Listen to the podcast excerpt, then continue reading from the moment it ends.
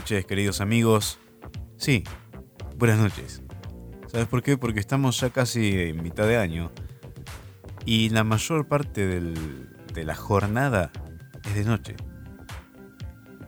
Uno de estos días, la semana pasada, estaba trabajando en casa, miro por la ventana y ya era de noche. Y dije, bueno, ya se me pasó volando el día, son las 10 de la noche, y miré la hora, 6 y cuarto de la tarde. Estaba totalmente oscuro. Bueno, en esa época del año estamos. En la época, buenas noches. ¿Cómo están? ¿Qué tal va ese fin de semana? Acá lindo, con bastante viento, frío y, por supuesto, oscuridad, como decía recién. Pero siempre agradecidos y buscando aprovechar lo mejor de cada momento. Si hace frío, vamos a aprovechar el frío, vamos a aprovechar el viento, de la forma que se pueda, ¿no? Aunque sea estando dentro de casa. Recordamos las redes sociales arroba navegante-lit en Instagram, en TikTok, en Facebook es arroba navegante.lit. También en YouTube. Sí, siempre estamos subiendo algún tipo de contenido durante la semana. Y comenzamos entonces con el programa de hoy.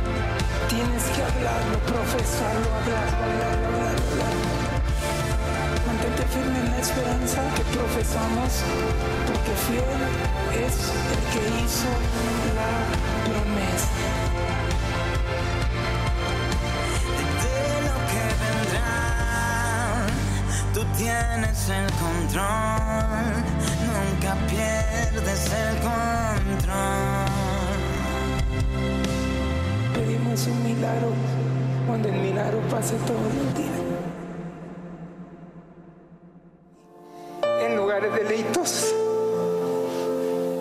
Y es hermosa la heredad que me ha tocado. Bendeciré a Jehová que me aconseja y aún por las noches le enseña mi conciencia.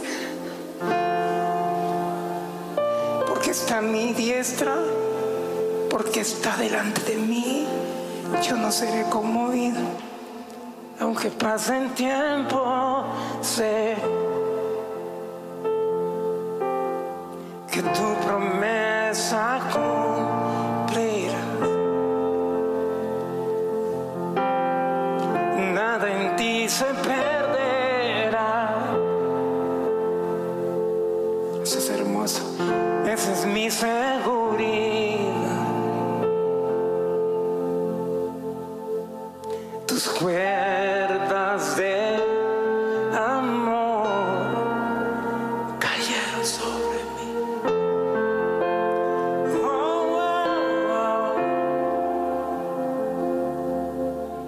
Jesus.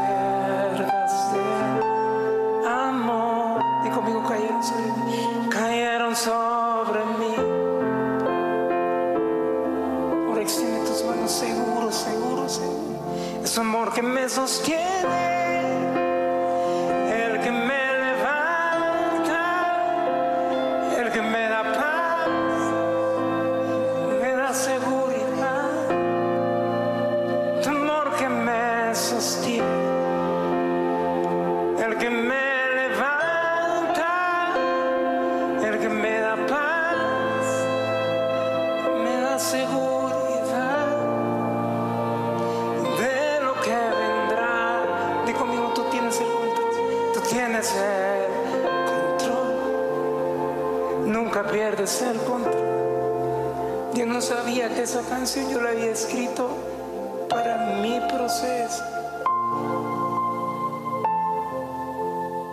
Porque no me había pasado nada antes de que yo escribiera esa canción.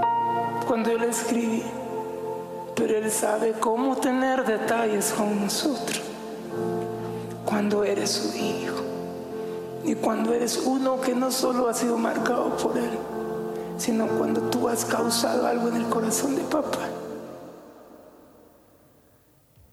Hoy estaba leyendo algo muy interesante que no puedo darlo por por asegurado totalmente, pero es una teoría que muchos teólogos y arqueólogos tienen sobre las épocas eh, en las que vivió Jesús. Y es que la cruz se hacía a medida del criminal que iba a ser crucificado. ¿Qué tal? Uno pensaría que todas las cruces eran iguales, no eran todas de una medida estándar y ahí que entre como entre, ¿no? Pero hay quienes aseguran que las cruces las hacían a medida.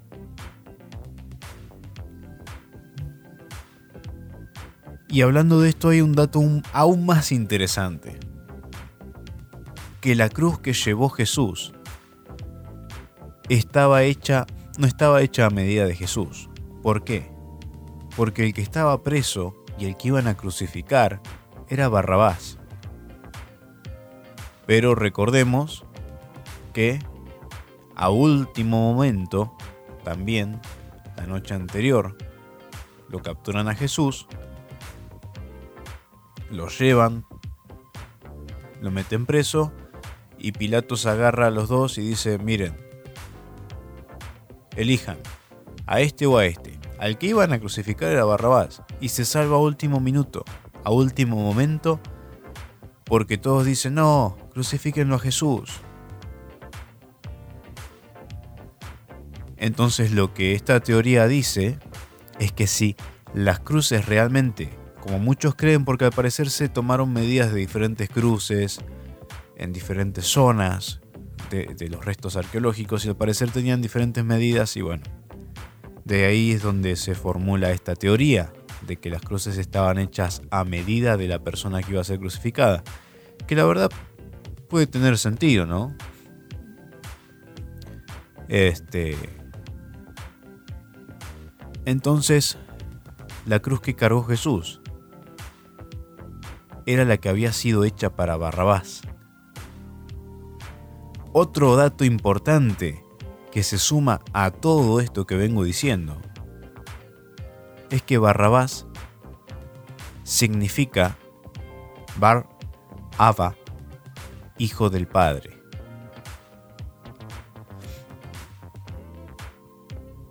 Y curiosamente, nosotros somos hijos del Padre. ¿Eso qué quiere decir? Que nosotros somos Barrabás. Y Jesús cargó nuestra cruz. O sea, esa cruz estaba hecha a mi medida. Estaba hecha para mí. Totalmente hecha para mí. Para ponerme ahí y que digan como hecho a mano, ¿no? Tallado a mano. Desastrería. Esa cruz me pertenece. Pero ¿sabes qué? Porque yo soy Barrabás, el delincuente, el criminal, el real merecedor. Yo soy Barrabás el asesino. Me corresponde a mí, fue hecha para mí, pero ¿sabes qué? Yo no conozco el peso de esa cruz. No soy yo quien conoce al tacto las resecas asperezas de esa madera. No soy yo quien se habrá astillado la espalda, los brazos, el cuerpo al estar colgado de ese madero. No soy yo. Dato fuerte, ¿no? Dato interesante por lo menos. Sabrán, se sabrá algún día, sabrá Dios, si realmente las cruces estaban hechas a medida. Pero hay una realidad. Aún si no fuera así. Que el que iba a ser crucificado ese día era Barrabás. Y Jesús terminó en su lugar. Eso es... Y hay otro dato que es totalmente certero y que ya no es una teoría, que Barrabás significa hijo del Padre. Nosotros somos hechos hijos por la redención de Cristo. O sea, todo encaja. Y parecen detalles insignificantes muchas veces, pero no lo son. Todo tiene un sentido. Cuando vamos descubriendo, cuando nos vamos metiendo en los detalles de la palabra de Dios, es cuando vemos que la palabra, como se dice siempre, es viva. Es cuando vemos que Dios nos habla de múltiples formas, como esta. O sea, al aprender detalles arqueológicos, al conocer detalles arqueológicos, históricos, de hechos concretos de la Biblia, resulta que Dios nos continúa hablando y nos dice cosas nuevas. Esa cruz tiene mi nombre.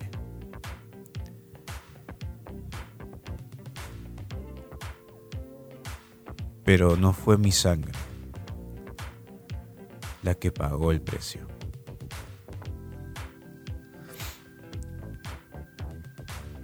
Creo que esto ya lo conté en alguna otra ocasión, pero pero voy a voy a volver a decirlo agregándole algún otro detalle que estoy muy seguro que no lo dije antes. Y si lo hice, bueno, seguramente fue cuando uno de los primeros episodios cuando todavía no me escuchaba ni yo. este resulta que cuando yo tenía nueve años, un día me paré en la cocina de mi casa con un cuchillo en la garganta y dije, listo, ya no voy a seguir con mi vida. No sirvo de nada. Mejor me voy. Me apoyé el cuchillo en la garganta, en el cuello, y dije, pensé, voy a respirar una última vez. Y cuando termine de hacerlo, voy a cortar. Y, respirar evidentemente era inhalar y exhalar.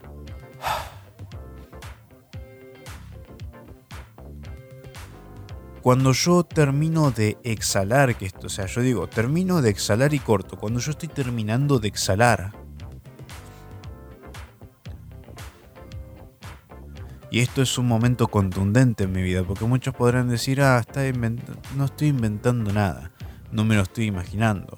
Yo tenía nueve años y ese día transformó mi vida totalmente. Cuando yo estoy terminando de exhalar, escucho una voz, estando yo totalmente solo en mi casa, que me dice, yo te amo. Y no hubo nada más.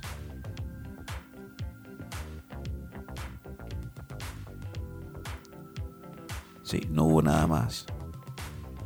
No pude seguir adelante. Y pasaron los días siguientes. Fueron pasando cosas en las que yo fui descubriendo mucho más alrededor de lo que me había pasado ese día. El Espíritu Santo, como dice la Biblia, me fue revelando todas las cosas. Pero resulta que yo hoy, este, 17 años después, más o menos, sigo aprendiendo cosas de aquel momento. O sea, en enero yo grabé un episodio para este podcast contando esta historia. ¿Y por qué lo estoy volviendo a contar? Porque voy a decir algo estoy muy seguro que en enero no lo dije, porque lo aprendí en febrero. Y tiene que ver con eso que me pasó.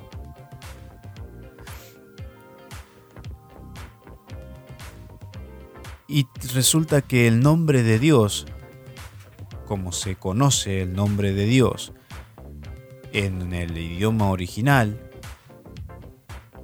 son cuatro letras. Y, H, W, H. Quizá muchos ya lo hayan visto alguna vez en algún lugar. Recordemos que en aquel idioma se lee en hebreo, en arameo, se lee de derecha a izquierda. ¿sí? No se lee como se lee en esta parte del mundo, digamos, en Oriente, sino que se lee de derecha a izquierda, hacia atrás. Entonces la lectura sería HW, HY. Hasta el día de hoy hay mucha discusión de cómo es realmente la pronunciación.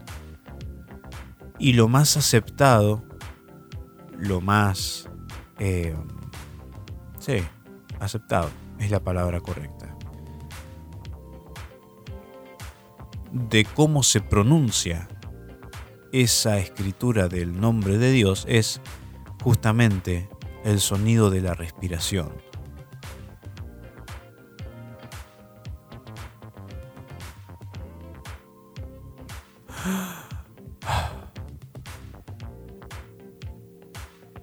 ¿No?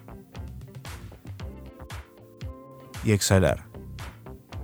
Ese es el nombre de Dios.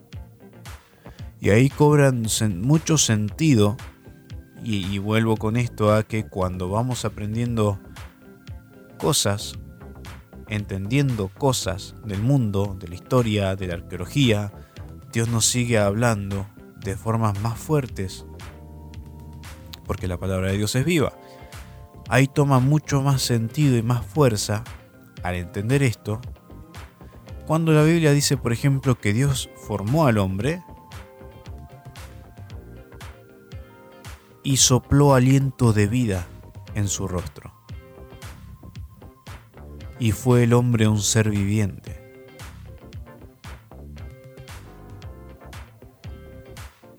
O también cuando dice el Salmo, todo lo que respire, alabe a Jehová. ¿Por qué? Porque cuando algo está respirando está invocando su nombre entonces no hay forma, no hay forma de escaparse de eso. O sea, después puedes tener, sí, o sea, y uno dice, bueno, y entonces el libre albedrío, vos podés decidir hacer con tu vida lo que quieras y negarte totalmente a Dios. Pero en tu vida su nombre lo vas a ver invocado. Cientos, miles, millones de veces. Es lo primero que hace un bebé al nacer, lo primero que se espera que haga un niño al salir del vientre de su madre.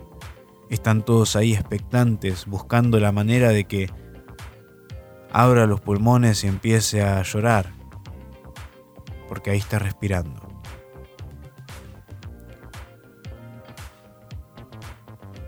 Eso, o sea, es una función totalmente es, este, es innegable que es una función totalmente vital el respirar, necesaria para todo. Puedes tener muerte cerebral, puedes tener un, o sea, puedes incluso no poder respirar por tu cuenta propia. Si tenés una máquina que te ayude a respirar, seguís ahí. O sea, lo último que haces es dejar de respirar.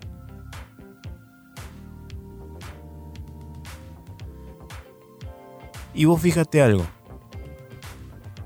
Es imposible morir conteniendo la respiración. Supongamos que vos decís ahora, ah, no, no hagan la prueba en su casa. Porque la van a pasar mal. No, o sea, no es divertido. Pero digamos, no es posible morir conteniendo la respiración. Obviamente, ahorcándose sí, ¿no? o, o ahogándose con algo. Pero pero eso es otra cosa. Ahora, intentar contener la respiración por decir, no sé, yo no quiero invocar el nombre de Dios. Y cerrás la boca, te tapas la nariz con, con la mano y decís, no voy a respirar. No podés morirte. Porque a lo sumo lo que va a pasar es que te vas a desmayar y cuando te desmayes vas a empezar a respirar y al rato te vas a despertar. No lo prueben. Repito, no lo intenten. Pero no es posible morirse por, intentar dejar de respirar. Ahora vos fíjate qué fue lo que me pasó a mí cuando era chico. Yo dije, no voy a vivir más. Y lo último que decidí hacer sin saberlo fue invocar el nombre de Dios en ese acto. ¿Y sabes a dónde me lleva este momento?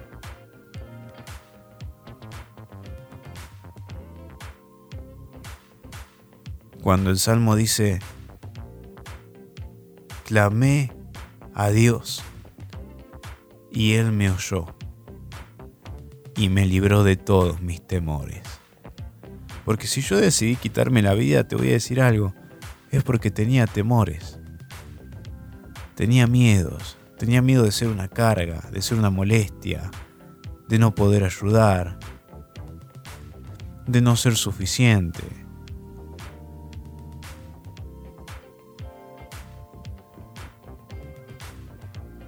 de no estar preparado para la vida, tenía temores. Entonces dije, no voy a vivir más. Y, ahí sin saberlo, clamé a Dios.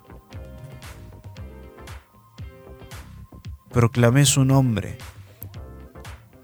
Como dice el Salmo, clamé a Jehová y él me oyó y me libró de todos mis temores. Ahora, qué maneras las de Dios, ¿eh? Yo te amo.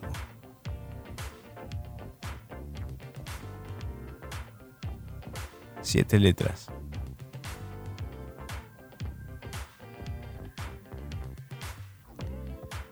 Y, palabra concisa, ¿eh? No, el tipo no anda con vueltas. Viste que hay gente que para intentar plantearte una idea está media hora hablando y vos ya, ni, ya te olvidaste del problema, pero porque se fueron tanto por las ramas los que te están hablando que, que ya ni te acordás cuál era tu problema o por qué empezó la charla. Te olvidaste. A mí, yo hace unos días estaba hablando con alguien que me dice, mira, quiero hacerte una pregunta a ver qué opinas sobre, tal, sobre un tema en particular. Y me dice, porque la, cuestión es así, y me tuvo seis horas hablándome. No exagero. Seis horas. De las nueve de la noche hasta las 3 de la mañana. O sea, estuve escuchando a una persona hablar más de lo que trabajo por día. Bueno, no sé si más de lo que trabajo, pero más o menos. Em, o sea, porque yo trabajo capaz seis horas o un poco más, pero cortado, dividido, dividido durante el día. Estuve seis horas sentado, escuchando toda una conversación, que escuchando, eh, ni siquiera hablando, escuchando. Y al final de todo, a las 3 de la mañana, no me hizo la pregunta o sea, al principio lo primero que me dijo es, mira, te voy a hacer una pregunta a ver qué opinas vos sobre un tema. Me empezó a dar toda la introducción, de la introducción se fue a otro tema, se desvió. Al final no me hizo ninguna pregunta. Y yo me, me quedé pensando, ¿y cuál era la pregunta a ver qué opino yo? No le pregunté. Por las dudas no le pregunté porque no iba a dormir en todo el fin de semana. Pero pero viste que hay gente que, te, empieza a hablar y. Chao. Se fueron de tema. Y vos, si te querías matar, ya te olvidaste si te querías matar o por qué te querías matar o qué estabas haciendo ahí. Y te bajás del puente porque decís, ¿qué hago acá arriba? No sabes porque ya te perdiste. Bueno, no podemos negar los resultados, ¿no? Buenos resultados. Pero, pero fíjate lo contundente que es Dios que con tres palabras, siete letras, hablando de números perfectos, ¿no? Este puede transformar totalmente eh, un día, una vida, una vida, dar vuelta completamente una vida con tres palabras. No tiene que ponerse a hablar, viste que hay gente que también...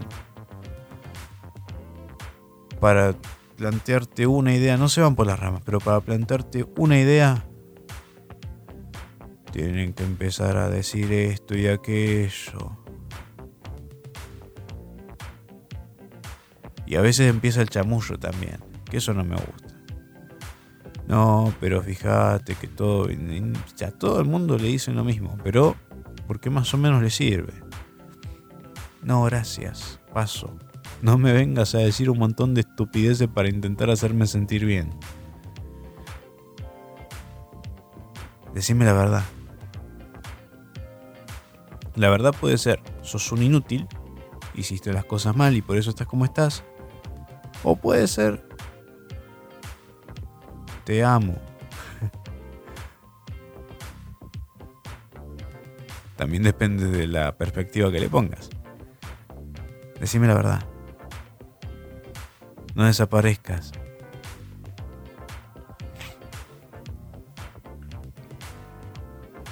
Ahora, conjugando las dos cosas que acabo de decir, lo de Barrabás, la cruz hecha medida, que Cristo cargó en mi lugar, en tu lugar. Y esta otra parte del yo te amo, del clamar a Dios.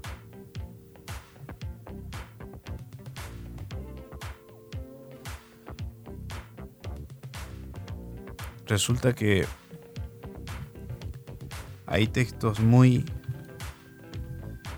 específicos en la Biblia sobre algunos temas y muy puntuales sobre una palabra en particular. Amor. Romanos 5.8. Pero Dios muestra su amor para con nosotros, en que siendo aún pecadores, Cristo murió por nosotros.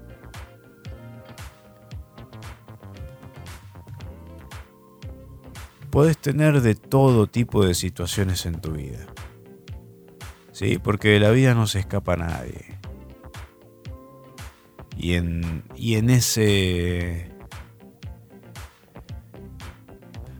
carrusel cotidiano del día a día, hay momentos tristes, hay momentos felices, hay buenos y malos días.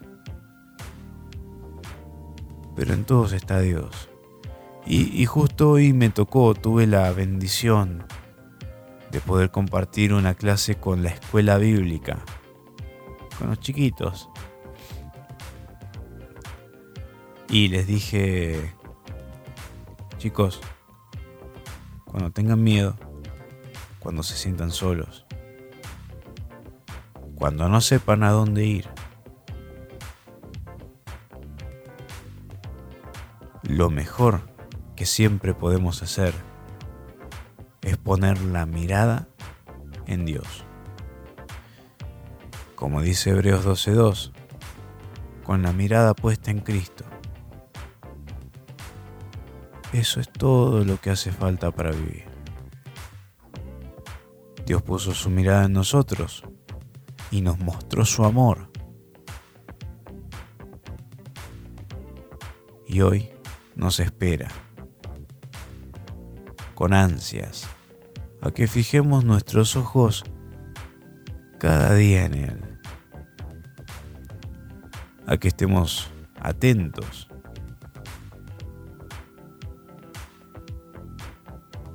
a que escuchemos su voz y su amor se va a ver en nosotros cada día.